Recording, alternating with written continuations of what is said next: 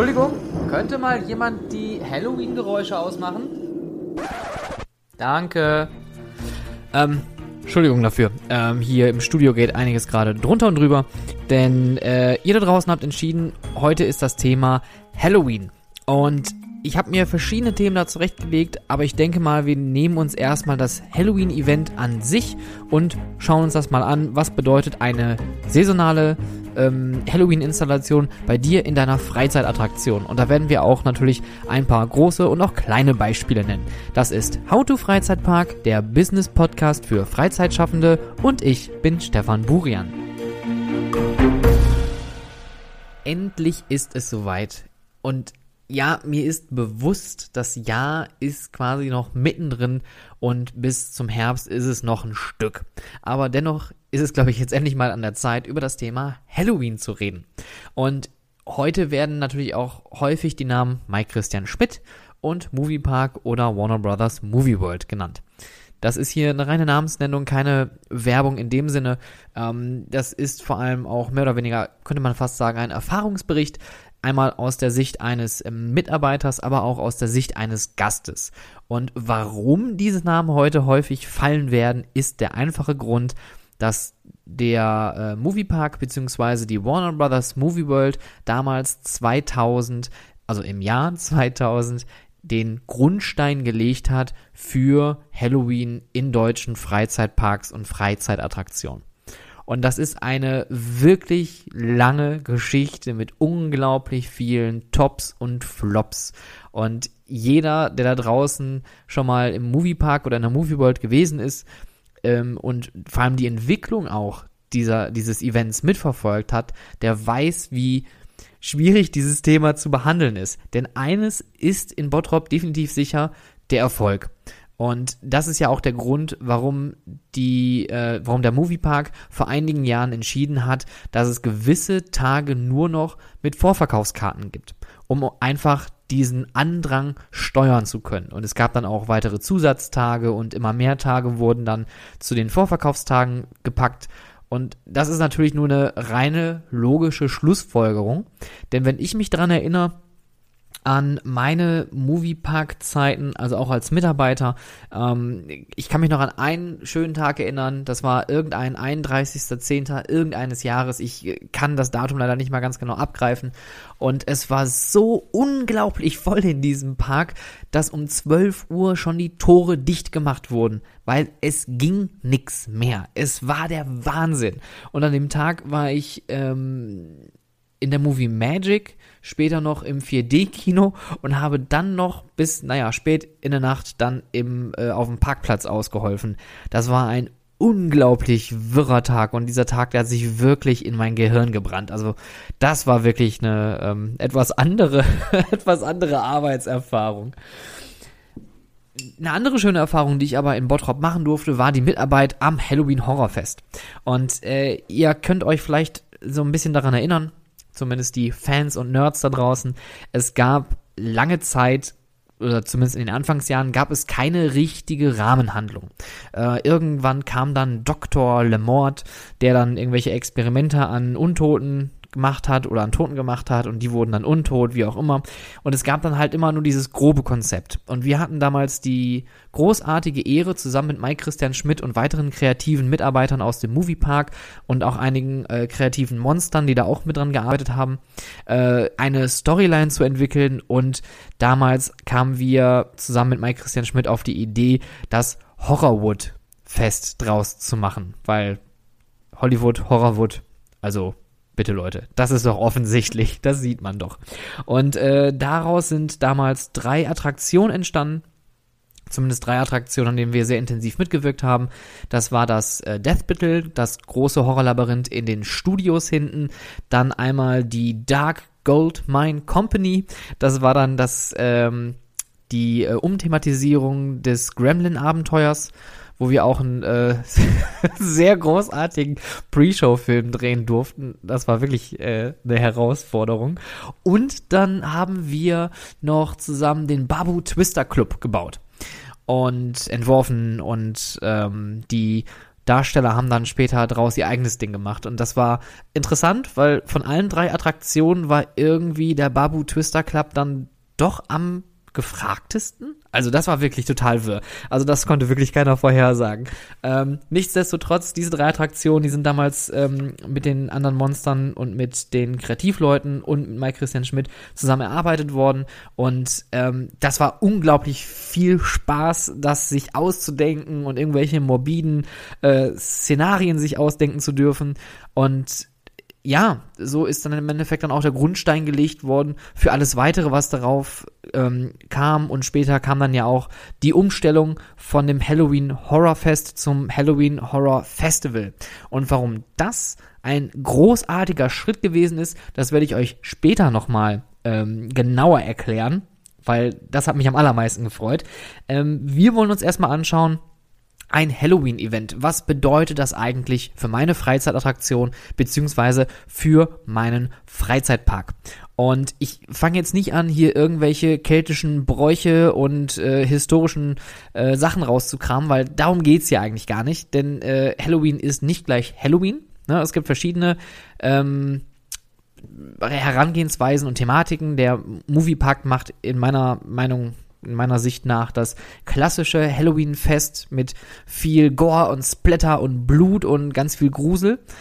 Es gibt aber auch andere Parks, wie zum Beispiel der Hansa-Park, der das etwas, äh, ich sag mal, unblutiger macht, aber nicht unbedingt schlechter. Also die haben ein wirklich sehr, sehr schönes Thema mit den Schattenwesen, auch äh, Tripsdrill mit den äh, Altweibernächten jeder Park hat so sein eigenes Ding. Und das ist auch super, denn das macht natürlich auch den Wettbewerb so ein bisschen spannender. Denn die Parks gucken sich natürlich mal hier und da auch was voneinander ab. Ganz klar, das ist, man lässt sich ja immer so ein bisschen inspirieren.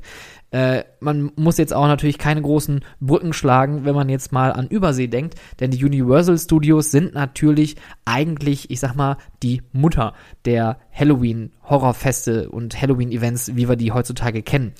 Disney selber ist da von dem ganzen Game so ein bisschen raus. Die machen ihre eigene Familiensachen. Ähm, witzigerweise aber, und das kann ich euch nur ans Herz legen, ähm, ein Disney-Park, und zwar Disneyland Hongkong, feiert tatsächlich Halloween jedes Jahr mit Mazes, die haben tatsächlich Halloween-Attraktionen.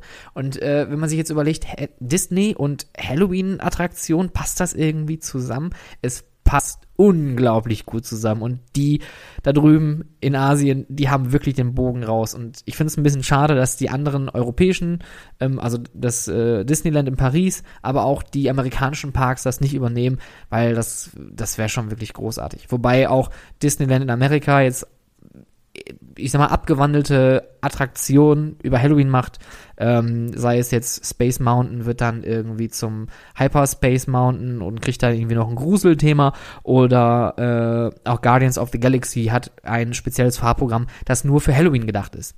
Aber ich habe mich jetzt schon wieder total um Kopf und Kragen gesprochen und geredet hier. Wir schauen uns jetzt erstmal an, was bedeutet ein Halloween-Event für meine Freizeitattraktion. Kommen wir zum ersten Punkt, und zwar die Rahmenhandlung eines Halloween-Events. Das ist essentiell für jedes Halloween-Event und generell eigentlich für jedes Event, was man plant. Denn ohne Rahmenhandlung gibt es weder Grenzen, die man erreichen kann, noch Freiräume, die man ausnutzen kann. Was bedeutet das jetzt? Wenn ich mir jetzt, oder wir gehen einfach mal ganz vom Stumpfen aus, äh, ihr habt einen großen Schreibtisch in irgendeinem Generic Büro, da sitzen zehn Leute dran, klassisches Marketing-Meeting. Einer sagt, lass uns Halloween machen und die anderen sagen, jawoll, und dann gehen sie alle aus dem Raum raus. Das ist keine Planung, das ist kein Event, das ist nichts. Das ist nur ein Wort, was man in den Raum geschmissen hat. Und irgendeiner wird sich bestimmt schon drum kümmern. Diese Rahmenhandlung muss aber gegeben sein, damit man für sich und die Gestaltung seiner Attraktion ähm, die Grenzen erreichen kann. Das heißt, wenn ich mir jetzt zum Beispiel sagen würde, und wir gehen mal auf das Thema äh, oder nehmen uns die Thematik aus dem Hansapark mit den Schattenwesen. Wenn man da jetzt mit einem Horrorkrankenhaus ankommt, dann passt das nicht. Das heißt also, ich habe hier meine Grenze erreicht. Die Schattenwesen sind etwas Mystisches, etwas Verbotenes, Verborgenes Ähm, das kann natürlich auch weit gefasst werden und da kommen wir auch zum Freiraum. Das heißt, ich habe hier also die Möglichkeit, gewisse Freiräume aus dieser Thematik zu nehmen, aber für andere Sachen, die ich mir jetzt da plane, können auch gewisse Grenzen plötzlich aufkommen. Wenn ich sage, ich mache jetzt hier den Zirkus des Todes, sind das immer noch Schattenwesen? Ich glaube nicht. Das, das passt nicht so zusammen. Und diese Rahmenhandlung, ähm, das sieht man ganz gut in Walibi zum Beispiel, in Walibi World in Holland, ähm, die haben das eigentlich perfekt umgesetzt. Walibi Holland ähm, hat damals unter Six Flags Zeiten, also als Six Flags Holland, ähm, auch ein sehr generisches Halloween-Fest gehabt. Die Halloween Fright Nights. Und die Halloween Fright Nights, die waren sehr ähnlich zu den Halloween zum Halloween Horrorfest in Bottrop. Und diese beiden haben sich so ein bisschen konkurriert, könnte man manchmal behaupten. Weil häufig hat man sich so ein bisschen die Bälle zugespielt, aber auch mal so ein paar Bälle abgenommen. Beide hatten einen verrückten Professor, beide haben äh, irgendwelche Experimente gemacht und daraus ist irgendwas entstanden. Und äh, der Moviepark hat von jetzt auf gleich das Konzept geändert, weil das alte Konzept hat eh keiner so wirklich auf dem Schirm gehabt. Die Holländer wiederum, die haben das wirklich bis zum letzten Tag auf die Spitze getrieben. Und ähm, es gab jeden Abend auch eine große Abendshow mit Feuerwerk am Riesenrad. Das Riesenrad wurde sogar eingebunden in diese Abendshow. Es gab Soundeffekte, es gab Feuer.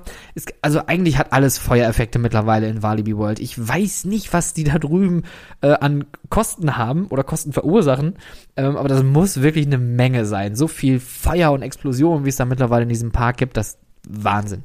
Ähm, worauf wollte ich eigentlich hinaus? Ach ja, genau. Ähm, das Ende des Konzeptes war in äh, Holland aber, dass man quasi die Hauptfigur hat verschwinden lassen, aber innerhalb dieser Show. Und zwar hat sich ähm, der, jetzt fällt mir leider der Name nicht mehr ein, äh, dieses verrückten Professors aus äh, Holland, der hat sich quasi selbst geopfert und aus diesem Experiment, aus seinem letzten Experiment ist dann Eddie der Clown entstanden.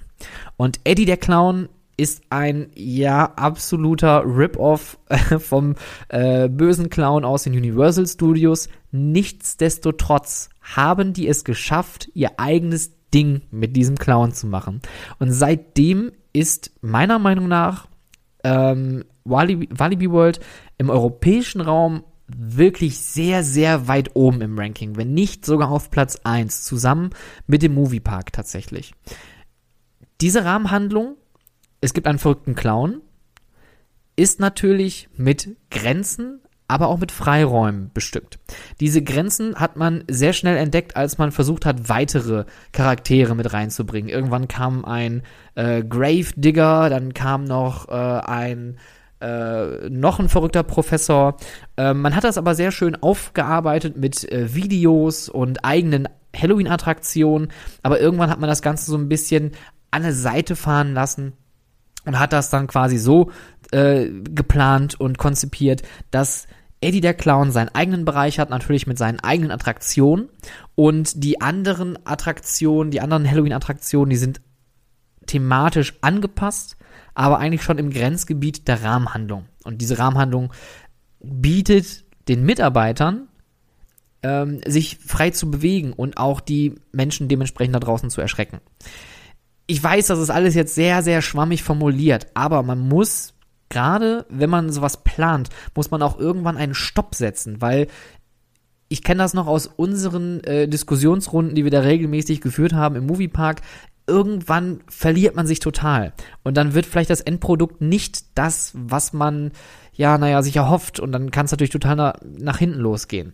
Deswegen ist es wichtig, eine Rahmenhandlung zu machen und anhand dieser Rahmenhandlung sich in seine Attraktion reinzudenken und vor allen Dingen auch eine Stimmung für die gesamte, ähm, für die gesamte Fläche zu entwickeln. Und die Stimmung, das ist der nächste Punkt, den wir uns jetzt mal anschauen wollen.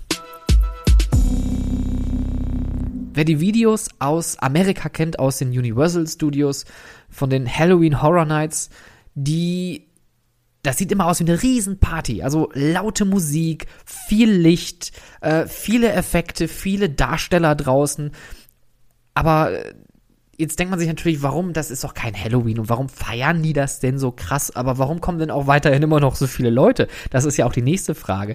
Es scheint irgendwas doch mit der Stimmung zu tun zu haben. Und da kommen wir jetzt so ein bisschen in das Thema Verkaufspsychologie beziehungsweise Psychologie in Shops und im Retail-Bereich. Der Moviepark und auch Walibi World haben es jahrelang so gefeiert, ähm, dass ähm, da ja viel Halloween-Musik, also so klassische Halloween-Themes gelaufen sind oder auch so, ich sag mal, Midnight Syndicate. Diese CDs liefen rauf und runter in beiden Freizeitparks. Und das ist natürlich schön für die Stimmung. Die Stimmung ist natürlich sehr bedrückend und sehr kalt, also liebe Heranwachsenden da draußen, vor zehn Jahren war es im Oktober tatsächlich noch kalt. da musste man tatsächlich noch mit Pullover oder Jacke rumlaufen. Und wenn man diese kalt, nasse Stimmung hat und der Nebel sich so sehr lange hält in der Luft, dann ist so eine Stimmung natürlich unglaublich gut. Das kann man aber nicht machen, wenn das Wetter draußen wärmer wird. Und jetzt geht's natürlich ins ganz krasse. Das merkt ihr hier schon. Jetzt kommt auf einmal das Wetter mit ins Spiel. Wenn ich das Wetter mit berücksichtige und ich lasse so traurige, depressive, sehr, sehr niederschmetternde Musik laufen, aber es knallt die Sonne und es sind 40 Grad, dann funktioniert das nicht. Dann geht das wirklich in die Buchse. Und da sollte man sich überlegen, ob man die Stimmung vielleicht nicht so ein bisschen dreht, sich so ein bisschen schöner schraubt und vor allem Dingen die Stimmung so macht, dass die Leute Spaß dran haben, da ist nämlich der nächste Punkt.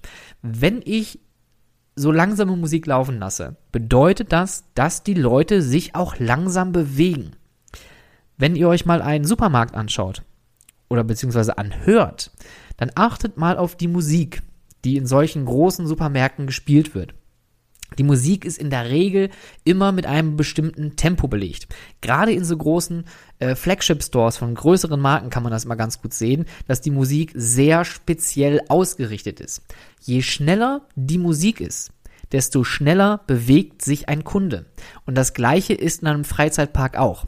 Jetzt haben wir aber das Problem in einem Freizeitpark, da sind ein paar Menschen mehr und die müssen in der Regel etwas zügiger von A nach B kommen. Wenn alle langsam laufen, könnte man natürlich jetzt vermuten, dann sind die Attraktionen nicht so voll. Das heißt aber auch, dass die Wege draußen voller sind. Diese schnellere, stimmigere Musik hat den einen Vorteil, dass die Leute sich schneller bewegen, hat aber auch den anderen Vorteil, dass die Stimmung dadurch aufgehellt wird und die Leute ein bisschen mehr Spaß haben. Und was den nächsten Vorteil mit sich bringt, wenn die Leute Spaß haben und sich freuen, dann vergessen die auch manchmal, dass gerade eigentlich hier so ein Horror-Halloween-Event am Laufen ist. Und dann kann man die besser erschrecken. Auch hier steckt wieder ganz viel Psychologie hinter. Das schauen wir uns mal aber bei einer anderen Folge an, weil das Thema Scare Acting oder wie erschrecke ich Menschen am besten, das schauen wir uns zum gegebenen Zeitpunkt an. Hier ist wichtig, wenn wir uns um die Stimmung kümmern, dann sollte es eine gute peppige Stimmung haben. Und natürlich darf es auch so ein paar dunkle Passagen geben, aber generell sollte es eigentlich eher hell sein, so von der Stimmung her. Und da komme ich nochmal zu dem Punkt, was ich am Anfang erwähnt habe. Der Moviepark hat irgendwann ja das Halloween Horror Festival ausgerufen. Damit kam auch endlich Live-Musik in den Park. Das hat mich wirklich sehr, sehr gefreut. Das hat einen deutlichen Effekt gehabt auf den, äh, auf die Bewegung der Leute. Gerade am New York City Plaza, wo jetzt die DJs sind oder auch, äh, es gab ja auch schon mal Live-Auftritte dort von Bands, von größeren. Ähm, das ist eine ganz andere Stimmung, ganz anderes Feeling. Da hält man sich doch gleich viel, viel äh, lieber auf in solchen äh, Gegenden. Die Musik hat sich sehr geändert, dadurch hat sich aber auch die Lichtfarbe von den Lichteffekten sehr geändert. Und nichtsdestotrotz sind die Halloween-Attraktionen, die im Moviepark sind, immer noch sehr gruselig und immer noch sehr Gore- und Splatterlastig, aber die Stimmung draußen führt die Leute einfach viel, viel eleganter und viel stimmiger durch den Park, als es in den letzten Jahren gewesen ist. Und da Chapeau, Moviepark, das habt ihr wirklich großartig gemacht. Also das war wirklich, ähm, es wurde Zeit. Und äh, ich brauche jetzt nicht über Holland reden, Walibi World. Ah, da läuft dann auch gerne mal so Dubstep so spät abends mit krassen Neonlichtern. Ähm, das ist eine sehr eigene Stimmung, aber es macht unglaublich viel Spaß, sich das anzugucken und zwischen den Menschen umherzulaufen und diese Stimmung aufzunehmen. Deswegen also die Stimmung sollte mit der Rahmenhandlung übereinstimmen. Aus der Rahmenhandlung ergibt sich dann die Stimmung für dein Halloween-Event. Und jetzt wird es ein bisschen bitter, denn jetzt kommen wir zum Thema Sicherheit. Und Sicherheit ist natürlich das Letzte, worüber wir uns kümmern sollten, wenn wir uns über Halloween unterhalten. Aber natürlich ist hier das Thema Arbeitssicherheit auch sehr, sehr wichtig. Nicht nur das Thema Arbeitssicherheit, auch das Thema Sicherheit für unsere Gäste. Die Sache, die wir jetzt hier haben, wenn wir einen Park bis spät in die Nacht öffnen oder auch eine Freizeitattraktion, die eh geschlossen ist und es kommt kein Tageslicht mehr rein, dann wird es natürlich schön dunkel drin oder draußen, je nachdem.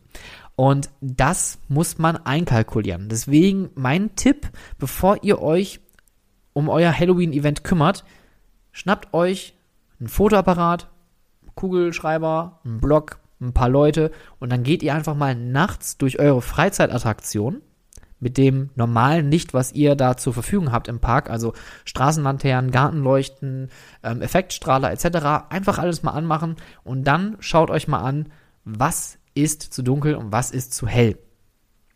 Gerade in Deutschland gibt es natürlich auch da wieder Richtlinien, wie hell es an bestimmten Orten sein darf und sein kann und sein muss. Ähm, das sollte vorab geprüft werden.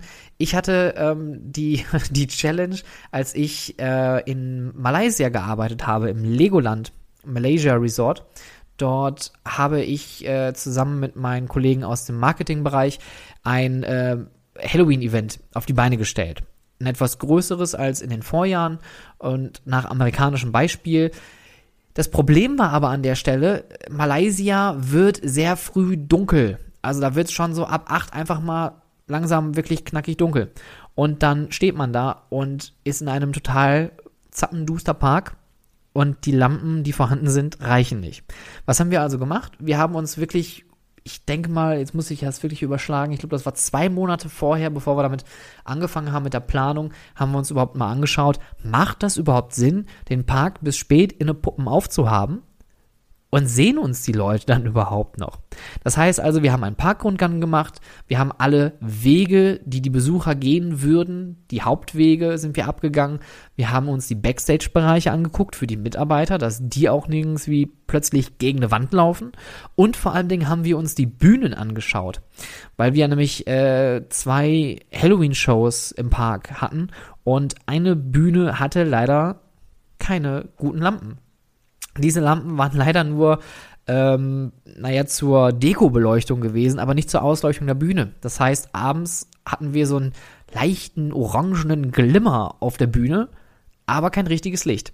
Also musste hier erstmal natürlich kräftig investiert werden und kräftig umgebaut werden, damit das nachher funktioniert. Und das ist wirklich eigentlich schon fast das Wichtigste, wenn man ein Halloween-Event plant und man hat lange bis spät in der Nacht auf, Schaut euch eure Attraktion aus. Wie sieht die eigentlich im Dunkeln aus? Und macht das mit euren anderen Mitarbeitern, auch die regelmäßig bei euch arbeiten, damit die sich schon mal dran gewöhnen können. Und lasst euch von denen auch mal Tipps und Tricks geben, was wäre denn noch zu beachten, im Dunkeln dort äh, zu arbeiten. Also, das Licht ist wichtig. Die Arbeitsumgebung ist natürlich wichtig. Das heißt also, ähm, die Arbeitsplätze sollten gut ausgeleuchtet sein. Es sollte kein ähm, indirektes Licht irgendwo sein oder dass der Mitarbeiter nur von einem Monitor angestrahlt wird. Das ist wirklich sehr schlecht für die Augen. Und äh, es sollte natürlich auch darauf geachtet werden, äh, ob man irgendwo eine Brandmeldeanlage hat, beziehungsweise Rauchmelder, die bei Nebel ausgelöst werden. Das kann eine sehr bittere Erfahrung sein, wenn man das nicht mit einkalkuliert und plötzlich ein ganzes Gebäude evakuieren muss und die Feuerwehr vor der Tür steht. Also, sprecht mit euren äh, Sicherheitsbeauftragten, sprecht mit euren Brandschutzbeauftragten und was auch natürlich funktioniert ist, holt einfach mal die Feuerwehr zu euch. Die soll sich erstmal mit anschauen. Die haben nämlich die Expertise, die können euch auch Tipps und Tricks geben, ob gewisse Dinge bei euch überhaupt machbar sind sprich im Dunkeln aufmachen. Äh, wie sieht es überhaupt mit der Evakuierung aus, wenn überall Nebel sein sollte? Das sind alles Dinge, die muss man mit einkalkulieren. Und die andere Sache, die natürlich auch eine sehr, sehr große Rolle spielt, ist bei der Arbeitssicherheit die Arbeitszeit. Gerade in Deutschland mit dem Arbeitszeitgesetz muss man darauf achten, dass man da gewisse Grenzen einhält. Natürlich gibt es auch Ausnahmen. Jedoch muss man hier schauen, was macht denn Sinn? Macht es Sinn, einen Mitarbeiter zehn Stunden am Tag da stehen zu haben, das für, pff, keine Ahnung, vielleicht vier Wochen jeden Abend von äh, 10 bis 20 Uhr? Oder teile, teile ich die ganzen auf, äh, die Attraktionen auf, die ganzen Schichten und mache eine Früh- und eine Spätschicht? Das wiederum dann bedeuten würde, dass mein Personalbedarf deutlich in die Höhe schnellt. Ich brauche nicht nur Darsteller für meine Halloween-Attraktion, ich brauche plötzlich auch noch eine Spätschicht für meine Attraktion, für meine Shops, für meine Gastronomie, für meine Sicherheitsmitarbeiter, an die muss man dann ja plötzlich auch noch denken, an der Kasse vorne. Das muss man alles irgendwie clever organisieren und gut zusammenschreiben. Und ich sage das wirklich explizit, schreiben. Schreibt euch so einen Dienstplan vorab einfach mal auf und guckt, was für ein äh, Stundenbedarf plötzlich da ist, wenn ihr eure Öffnungszeiten verlängern würdet. Das geht ganz einfach, das kann man mit einer Excel-Tabelle mal eben schnell runterrödeln.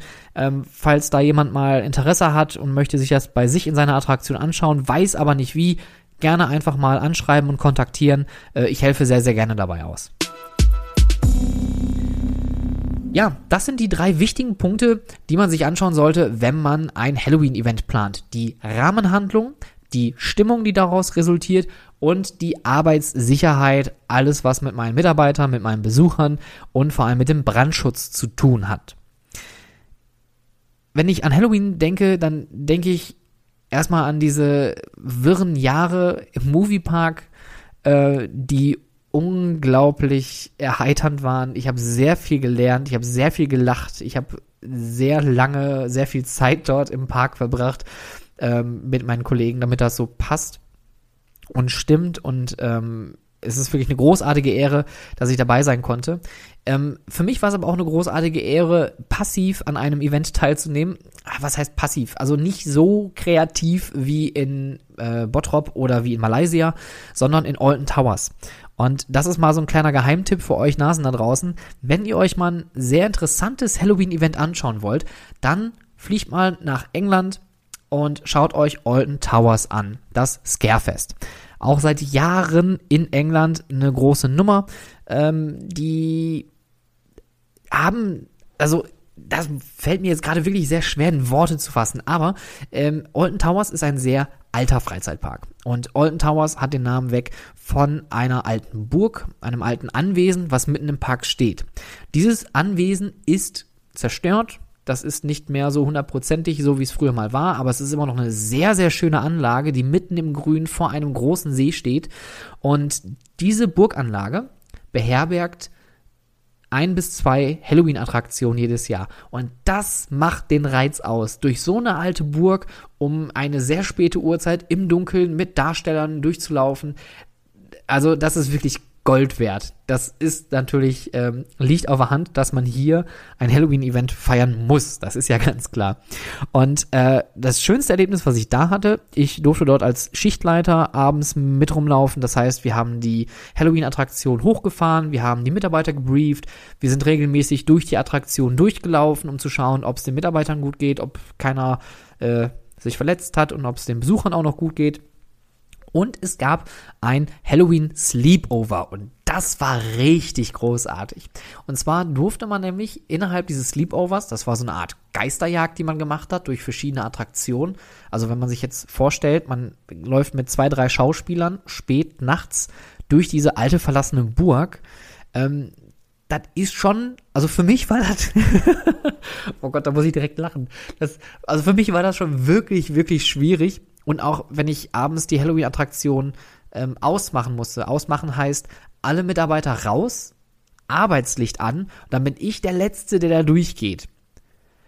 Ich hatte meine Taschenlampe immer sehr fest in der rechten Hand. Also das war wirklich gruselig. Oh Mann. Aber das war nichts äh, gegenüber dieses Sleepovers, wo man dann innerhalb dieser Nachtschicht einfach in diesem Freizeitpark nachts ist. Und dann sitzt man da ganz alleine in diesem Büro und die Büros, kleiner äh, Fun Fact am Rande, die Büros von den ganzen Abteilungen sind verstreut innerhalb der Grünanlagen. Und äh, das sind alte Diensthäuser von den Bediensteten oder äh, Gartenhäuser, wie auch immer. Und äh, diese Gebäude sind natürlich sehr, sehr weit entfernt vom Anwesen. Und unser Büro war in ja, ich sag mal, in guter Laufnähe zu den, äh, zu, zur, zur Anlage, ungefähr 10, 15 Minuten zu Fuß. Aber drumherum war einfach nix. Und es gab auch keine Straßenlaterne auf den Wegen. Es war Wald, es war ein altes englisches Gebäude und dann der Stefan alleine im Büro und ein Papierkram erledigen. Das waren sehr, sehr anstrengende Arbeitstage. Nicht von der Uhrzeit her, einfach nur mal so von der psychischen Belastung. Aber da Shoutout an Pete Cliff, ähm, zu seiner Zeit Creative Director in Alton Towers. Er war hauptsächlich verantwortlich, dieses Fest so groß zu machen und auch die großartigen Feuerwerke zu machen. Ähm, der ist jetzt mittlerweile bei Holovis, ähm, einer großartigen Firma, die sich äh, vor allem mit Digitalisierung und mit VR-Attraktionen beschäftigt. Und ähm, ja, großartiger Typ, großartige Zeit. Viel gelacht, viel geweint, alleine im Büro. ah, Leute, Halloween. Ich könnte euch noch stundenlang ähm, über das Thema jetzt hier voll labern, aber ich würde einfach mal sagen, wir machen jetzt mal einen Cut hier. Weil erstens, irgendwann ist auch mal Schluss und zweitens gibt es noch zwei, drei Themen, die folgen noch innerhalb äh, der nächsten Monate und vor allem ein Thema, was mir wirklich sehr, sehr am Herzen liegt, ist, wie bespiele ich eigentlich eine Halloween-Attraktion? Denn ähnlich wie bei meiner Freizeitattraktion mit der Customer Journey, Guest Journey, Guest Experience, die Menschen machen das Ganze erst lebendig.